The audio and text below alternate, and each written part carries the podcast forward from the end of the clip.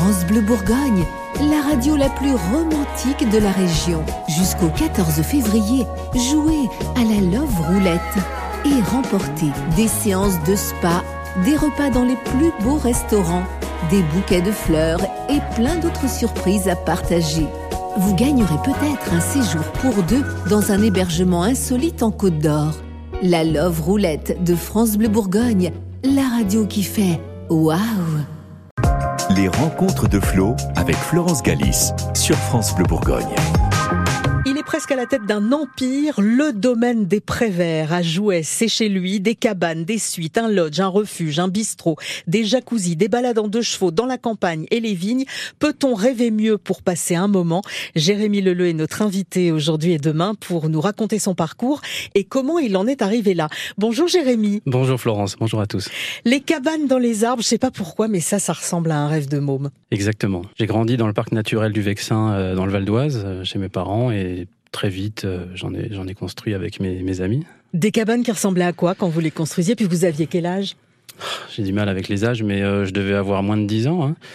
Euh, on était, voilà, c'était la liberté, euh, un peu comme Tom Sawyer, et on, on se, on se privait de rien. On allait chercher des, des, des matériaux un peu partout, on récupérait. Ouais, Vous déjà les maisons des voisins pour Oui. piquer des planches Oui, c'était déjà confortable et euh, est arrivé euh, assez vite. Je devais avoir 11-12 ans. euh, mon, mon papa m'avait, euh, enfin, euh, construisait un abri de jardin pour euh, héberger les, les articles de, de la piscine. Et en fait, il m'a laissé finir ce, ce chalet de jardin tout seul et euh, sans lui demander la permission. euh, un jour, un voisin se séparait d'un matelas. Je l'ai récupéré et c'était devenu euh, ma cabane. Et donc, euh, du coup, pour le matos de la piscine, bah, c'était mort. Non, tout était à l'extérieur. Ouais. vous étiez quel genre de petit garçon d'ailleurs, euh, si vous construisiez des cabanes et tout ça, euh, assez entouré, pas mal de copains, de copines? Très peu. Un ou deux maximum. Euh, plutôt un d'ailleurs. Et euh, c'est encore le cas aujourd'hui. J'ai- du mal à m'entourer de beaucoup de monde. J'ai et pour autant euh, j'ai dans mon dans mon parcours euh, réussi à, à entraîner, à fédérer euh, pas mal de gens dans mes expériences professionnelles. Mais quand vous étiez petit, vous aviez des frères et sœurs avec qui vous pouviez jouer et tout non, ça j'avais un frère. euh, j'ai toujours un frère qui a 4 ans et demi de plus que moi. Ouais. Donc il y avait trop de décalage en fait. Lui, il était déjà sur autre chose. En revanche, je m'en inspirais beaucoup et, euh, et parfois je, je, enfin, je faisais un peu comme lui, quoi. Donc euh, ça m'a ça m'a permis toujours d'être tiré un peu vers le haut.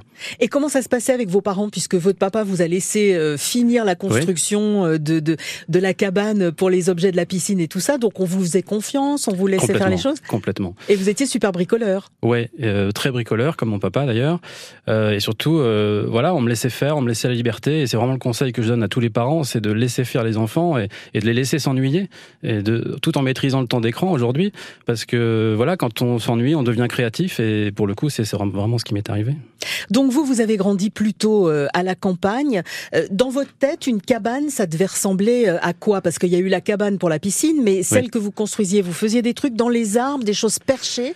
Ouais, c'était vraiment du bricolage. Hein. C'était plutôt des refuges, quoi, pour euh, pour se planquer, pour. euh, Mais là, euh, en tout cas, celle de de, de, de chez mes parents, euh, c'était vraiment tout de suite confortable. Je voulais du confort et euh, c'était et c'est encore le cas aujourd'hui dans, dans ce que je fais. Et quand vous étiez môme, vous vous êtes dit à un moment que ça, vous en feriez un jour votre métier ou c'était pas encore dans un coin de tête? C'est pas exactement ça, mais euh, quand j'étais en quatrième, euh, j'ai dit à mes parents, je serais directeur d'hôtel. Ouais. Ah ouais, carrément. Ouais, ouais. Et alors du coup, après la quatrième, qu'est-ce qui s'est passé? Ça a été quoi les études derrière? École hôtelière de Paris. Hum. Je suis arrivé à moins de 16 ans à Paris. Donc euh, vous imaginez euh, que ça forge un jeune homme hein, assez vite. Et euh, j'ai euh, très vite détesté euh, l'école hôtelière avec euh, la cuisine qui me plaisait pas, euh, les cours de, de salle, etc. Donc, Ouais, parce que école hôtelière, on est obligé de toucher à tout. Exactement. Je le savais, hein, mais vraiment, j'ai détesté, j'ai séché beaucoup de ces cours-là. En revanche, là-bas, j'ai découvert un milieu qui me fascinait, qui était l'événementiel. Donc euh, voilà, on organisait beaucoup d'événements et j'ai aussi euh, créé le, le journal interne de l'école. Et donc en fait, je passais beaucoup plus de temps à tout ça qu'à qu'à mes cours. Euh, et ça m'a emmené ensuite à créer une société d'événementiel, euh, sonorisation, éclairage, vidéo. Euh, et puis euh, la radio, ça a aussi toujours été euh, dans, dans mes passions. Ouais, donc deux passions. Donc ça veut dire que là, c'est génial parce qu'aujourd'hui, vous venez à la radio, une Oui. de vos passions, parler des cabanes, une autre de vos passions. Oui. Vous vous êtes retrouvé à faire de la radio, donc on imagine que la musique, c'est quelque chose Oui. qui vous parle. Vous avez envie de nous faire écouter quoi aujourd'hui? Alors Gypsy Woman, Crystal Waters. C'est vraiment un coup de cœur et c'est un titre qui me fait frissonner à chaque fois. C'était une des, un des génériques de mes premières émissions de radio. Et eh ben avant de parler de radio, on va s'écouter ça. À tout de suite. À tout de suite.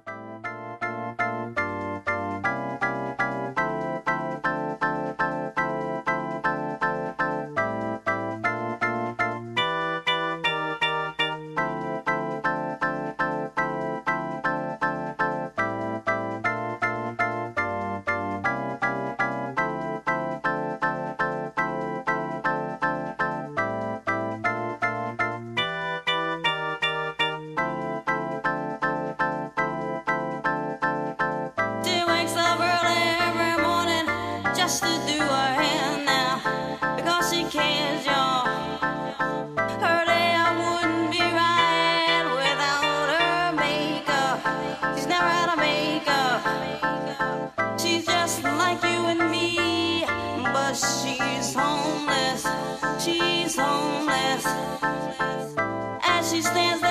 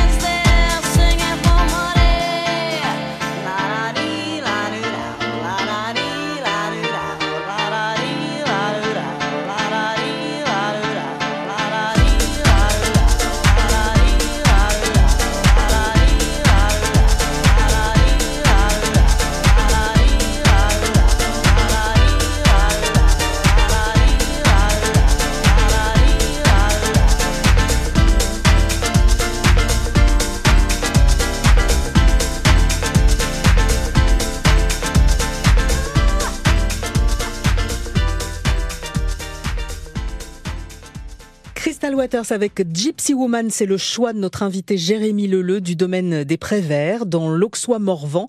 Tiens, je me permets d'ailleurs de vous rappeler qu'en ce moment, en écoutant France Bleu Bourgogne, vous pouvez remporter un séjour au domaine des Préverts pour la Saint-Valentin, un superbe cadeau. Alors le petit conseil, hein, euh, laissez traîner euh, une oreille sur le poste, allez faire un tour sur francebleu.fr, on ne sait jamais.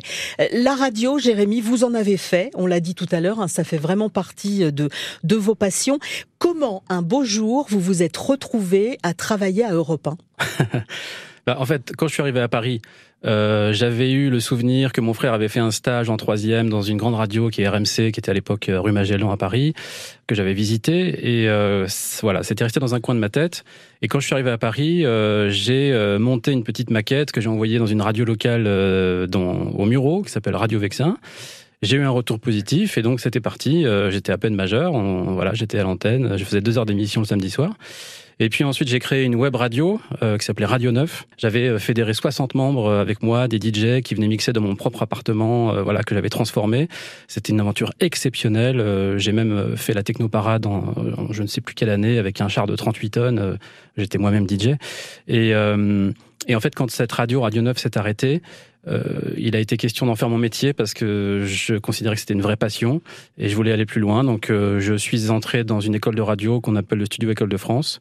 J'y suis resté qu'un an parce que euh, quelqu'un qui travaille aujourd'hui chez vous, qui s'appelle David Vigery, m'a repéré, comme on dit, et m'a propulsé à Europe 1, dans laquelle je suis resté dix ans. Euh, j'ai fait la matinale de, en tant que réalisateur de Bruce Tossin, Thomas Soto, Marc-Olivier Fogiel.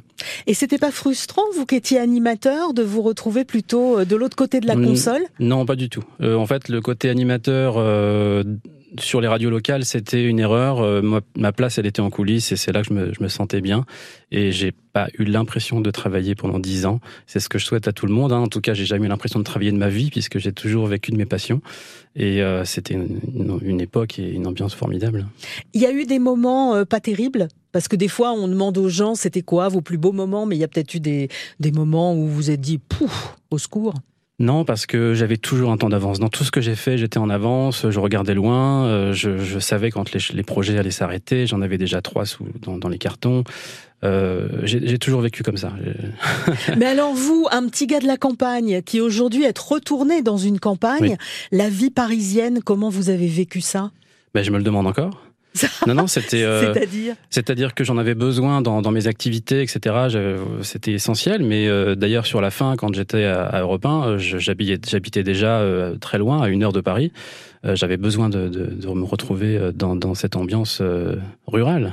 Ouais, donc du coup, vous étiez un peu en pilotage automatique quand vous partiez au boulot le matin, le métro, les machins, les trucs et tout.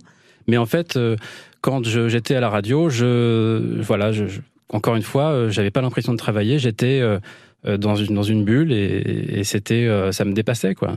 Mais vous saviez qu'un jour vous repartiriez à la campagne? Ah oui. oui, bien sûr. J'avais prévenu tout le monde, y compris mes parents. Et, et j'ai en fait monté le domaine des Préverts en 2011, entre 2008 et 2011 pendant que j'étais européen, donc c'est-à-dire que j'ai vraiment eu deux casquettes vraiment à temps plein. et vous faisiez les navettes entre les deux? Oui, ouais. beaucoup de beaucoup de routes. Euh, plusieurs fois par semaine, euh, tous les week-ends évidemment. Et euh, j'ai toujours consacré voilà toute ma vie mm. au domaine des préverts depuis. Mais en sachant qu'un beau jour, vous vous laisseriez vraiment tomber la radio pour vous vous consacrer exclusivement à votre projet. Oui, parce qu'en fait, la première chambre que j'ai ouverte en 2011, la première cabane, a eu un tel succès que ça m'a donné envie de, de continuer. j'ai quand même une nature un peu ambitieuse. Euh, et voilà, j'avais pas encore euh, dit mon dernier mot, j'avais pas, pas assez créé, donc je savais que j'avais envie de créer euh, la suite. Et en 2016, j'arrive en Bourgogne. faut jamais dire jamais, mais a priori, voilà. Je, et pourquoi la Bourgogne? Ah ça c'est euh, le bon coin pour ne pas le nommer qui a décidé. Ouais. j'ai visité pas mal de, de choses en, au sud de Paris euh, et j'ai eu un coup de cœur pour cet endroit. Donc à Pochet, 420 mètres d'altitude, Auxois-Morvan, une vue imprenable. Euh, de toutes mes fenêtres, j'ai un coucher, lever de soleil tous les jours et ça, voilà, personne me l'enlèvera. C'est là que je suis bien. Vous estimez aujourd'hui que vous êtes devenu bourguignon? Ça c'est pas facile. Hein. C'est pas facile parce que j'ai été très mal accueilli. enfin globalement mal accueilli dans, dans, dans mon coin, là-bas, dans mes coins, parce qu'on est sur plusieurs communes. Euh, et en même temps, il y avait aussi des gens euh, très sympas, hein, mais globalement, on m'a toujours fait comprendre qu'il euh, y avait écrit parisien sur le front et, et que ça resterait à vie. Donc, mais ça, vous pensez pas que vous l'auriez vécu dans n'importe quelle campagne Ah si, si, si. J'en suis sûr, j'en suis sûr. Et puis euh, je me suis dit bon bah je vais quand même créer des emplois, je vais quand même euh, créer une dynamique, etc. Mais finalement les, locaux, les, les, les, riverains le voient pas comme ça. Pour eux c'est pas forcément intéressant. Donc euh, l'idée ça a été de faire comprendre à tout le monde que j'étais pas là pour me faire remarquer et que les gens, notre clientèle venait pour se ressourcer et au contraire voilà pour surtout ne pas faire de bruit. Et globalement, ça se passe bien aujourd'hui, mais les débuts ont été difficiles. Ouais. Bah, on va parler de cette suite euh, demain, si vous êtes d'accord. Vous nous raconterez un petit peu comment ça s'est passé du jour où vous avez fait l'acquisition euh, du, du, domaine euh, à aujourd'hui, parce qu'il s'est passé plein de trucs. Hein. Bah, ah, carrément, bah, vous nous raconterez ça. Donc venez avec votre pelle et votre pioche demain. à demain. À demain. Les rencontres de Flo. c'est en podcast sur francebleu.fr et sur l'appli ici. Hier, on a commencé à faire connaissance avec euh, Jérémy Leleu du domaine des Préverts dans l'Auxois-Morvan, un lieu de vacances magique, des hébergements de luxe avec jacuzzi. Bonjour Jérémy Leleu. Bonjour Florence. Eh ben, c'est maintenant que vous allez nous raconter la naissance euh, du domaine des Préverts. Donc, on a vu que vous aviez fait de la, de, la radio, hein, c'était vraiment une de vos passions. Et votre deuxième passion, eh ben, la campagne, les cabanes et tout ça. Donc, vous découvrez un beau jour euh, l'endroit dans lequel vous vous êtes installé et qu'est-ce qui s'est passé Déjà, ça ressemblait à quoi ce truc-là? C'était une friche, hein. il y avait plus d'un mètre d'herbe, euh, c'était une surface d'environ 3000 mètres carrés, à la sortie d'un hameau, euh, sur un petit chemin sans issue, avec une très belle vue, et donc ça a été un coup de cœur immédiat. Alors au départ, cet endroit, ça devait être pour moi, puisque j'étais encore à Paris. Je devais venir m'y ressourcer le week-end et y construire une cabane, puisque Il n'y avait rien du tout dessus, c'était juste un deux granges, deux granges qui s'effondraient. Finalement, cette cabane, euh, je l'ai construite, mais j'ai modifié mes plans assez vite, parce que je me suis rendu compte que la Côte d'Or euh, était un lieu assez touristique. Et je me suis dit, bah, il faut faire partager euh, cette, euh, cet hébergement. Et, et donc, j'ai dormi dedans peut-être deux, trois fois maximum. Ouais. ça devait être une cabane dans les arbres, mais finalement, il n'y avait pas d'arbres sur ce terrain, ou très peu, où vous étiez en limite. Et donc, c'est une cabane sur pilotis. Euh, c'est donc la première cabane que j'ouvre en 2011, euh, qui fait 15 mètres carrés. Et euh, tout de suite, je souhaite que cet hébergement soit tout confort, donc le confort d'une chambre d'hôtel 4 étoiles. Mais c'est vrai qu'il y a un mini-bar, il y a du Wi-Fi, il y a un téléviseur, il y a un jacuzzi maintenant, ce qui n'était pas le cas au début. Donc c'est vraiment se sentir chez soi dès les premiers instants, et ça c'est très important à travers tout un tas d'astuces. Euh, par exemple, les chambres sont sonorisées, les terrasses aussi, donc c'est-à-dire qu'on peut diffuser immédiatement sa propre musique. Et ça j'y tiens énormément. Pour la plupart de nos hébergements, euh, il y, a une très belle vue dégagée, encore que avec le temps, on a euh, créé quelque part des cachettes entre guillemets parce que on a une clientèle de couple, hein, on est un hôtel pour les amoureux c'est la période. Et euh, les gens veulent finalement être euh, voilà dans leur coin, se retrouver en tête à tête et euh, être en pleine discrétion. Donc c'est vraiment là-dessus qu'on a fondé le concept avec tous les services d'un hôtel 4 étoiles, y compris le room service. Je personnalise mon petit déjeuner, mon dîner, on vient me servir. On peut même demander à ne pas voir le serveur ou la serveuse. Donc on est dans la discrétion absolue. Vous vous rappelez de vos tout premiers clients? Oui, c'est vrai que ça marque.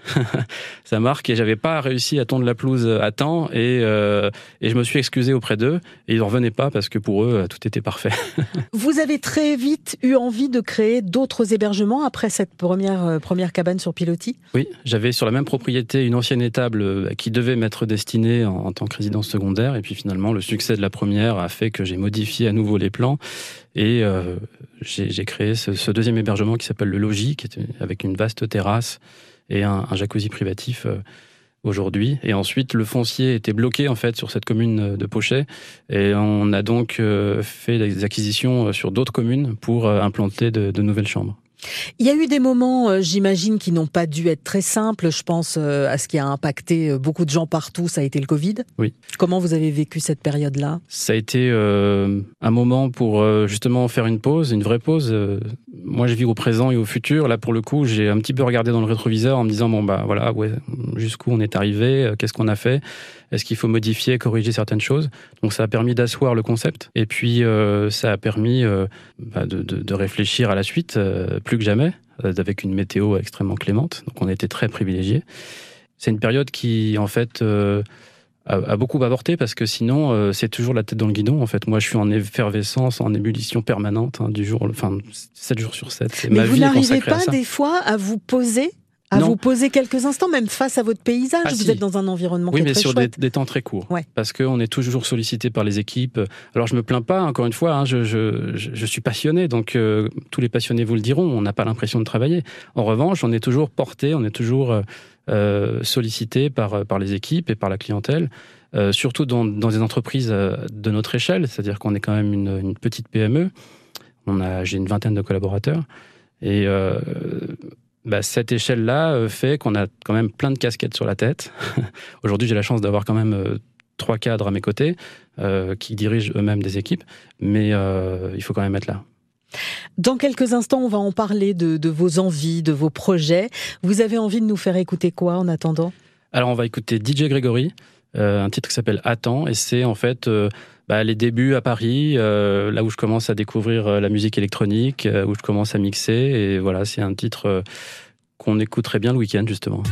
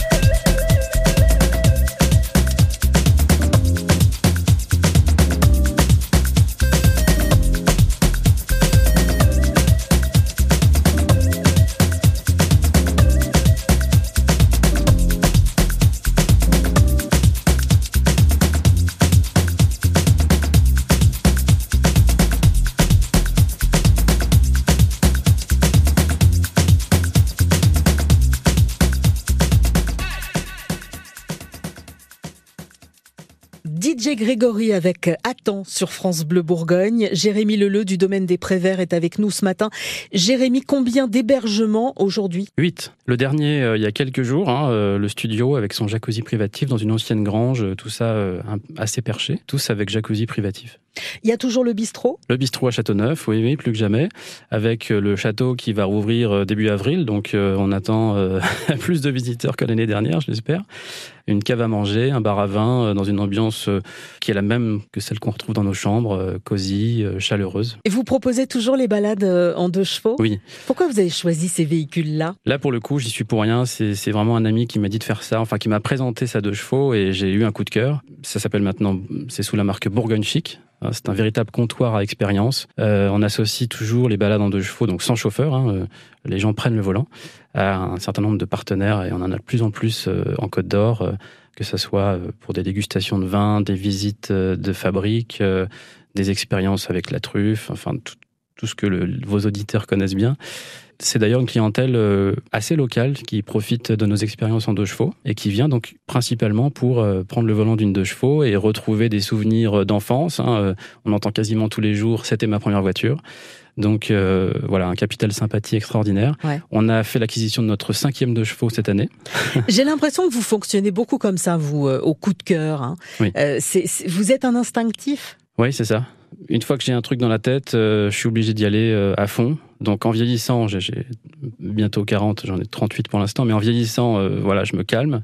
Euh, j'ai toujours vécu avec des gens plus âgés, donc qui m'ont toujours porté vers le haut, mais qui, quand j'étais plus jeune, me traitaient d'impétueux, euh, parce que c'est vrai qu'il fallait toujours que je fonce, et donc c'est vrai que ça fait quand même quelques années que j'arrive à me calmer.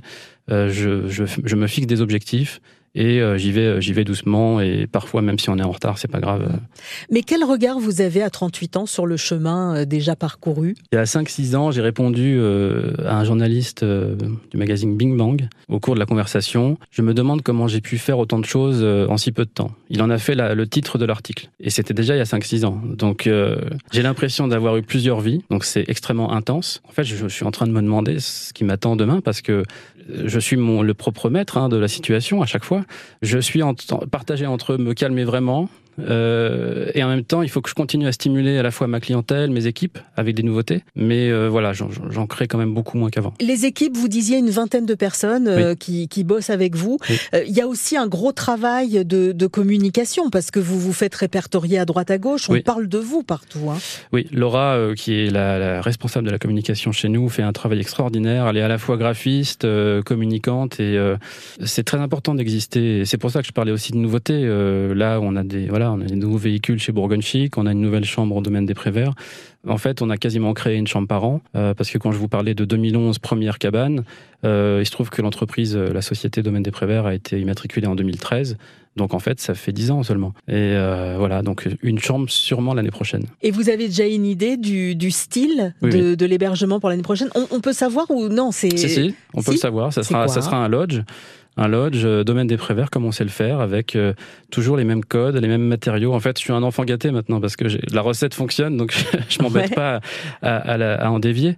Mais ce sont toujours euh, voilà quelques modifications avec le temps. Donc la, dernière en date est vraiment plus contemporaine et toujours aussi chaleureuse. Vous disiez que vous aviez eu plusieurs vies en une finalement. Vous pensez faire ça toute votre vie ou vous n'excluez pas de, de rechanger complètement d'orientation un de ces quatre?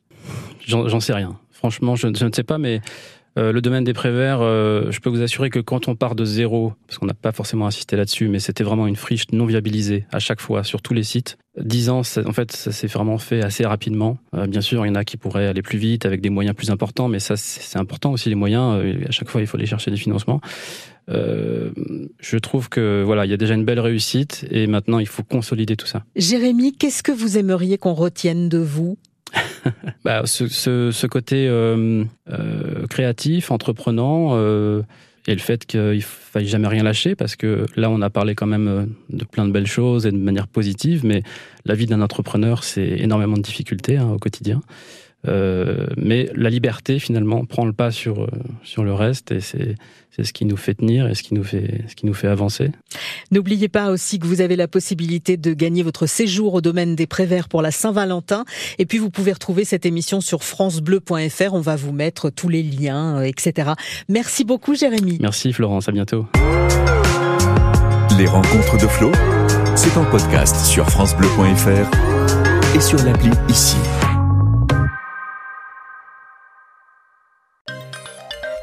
Retrouvez toutes les émissions de France Bleu Bourgogne où vous voulez, quand vous voulez, sur francebleu.fr et sur l'appli ici.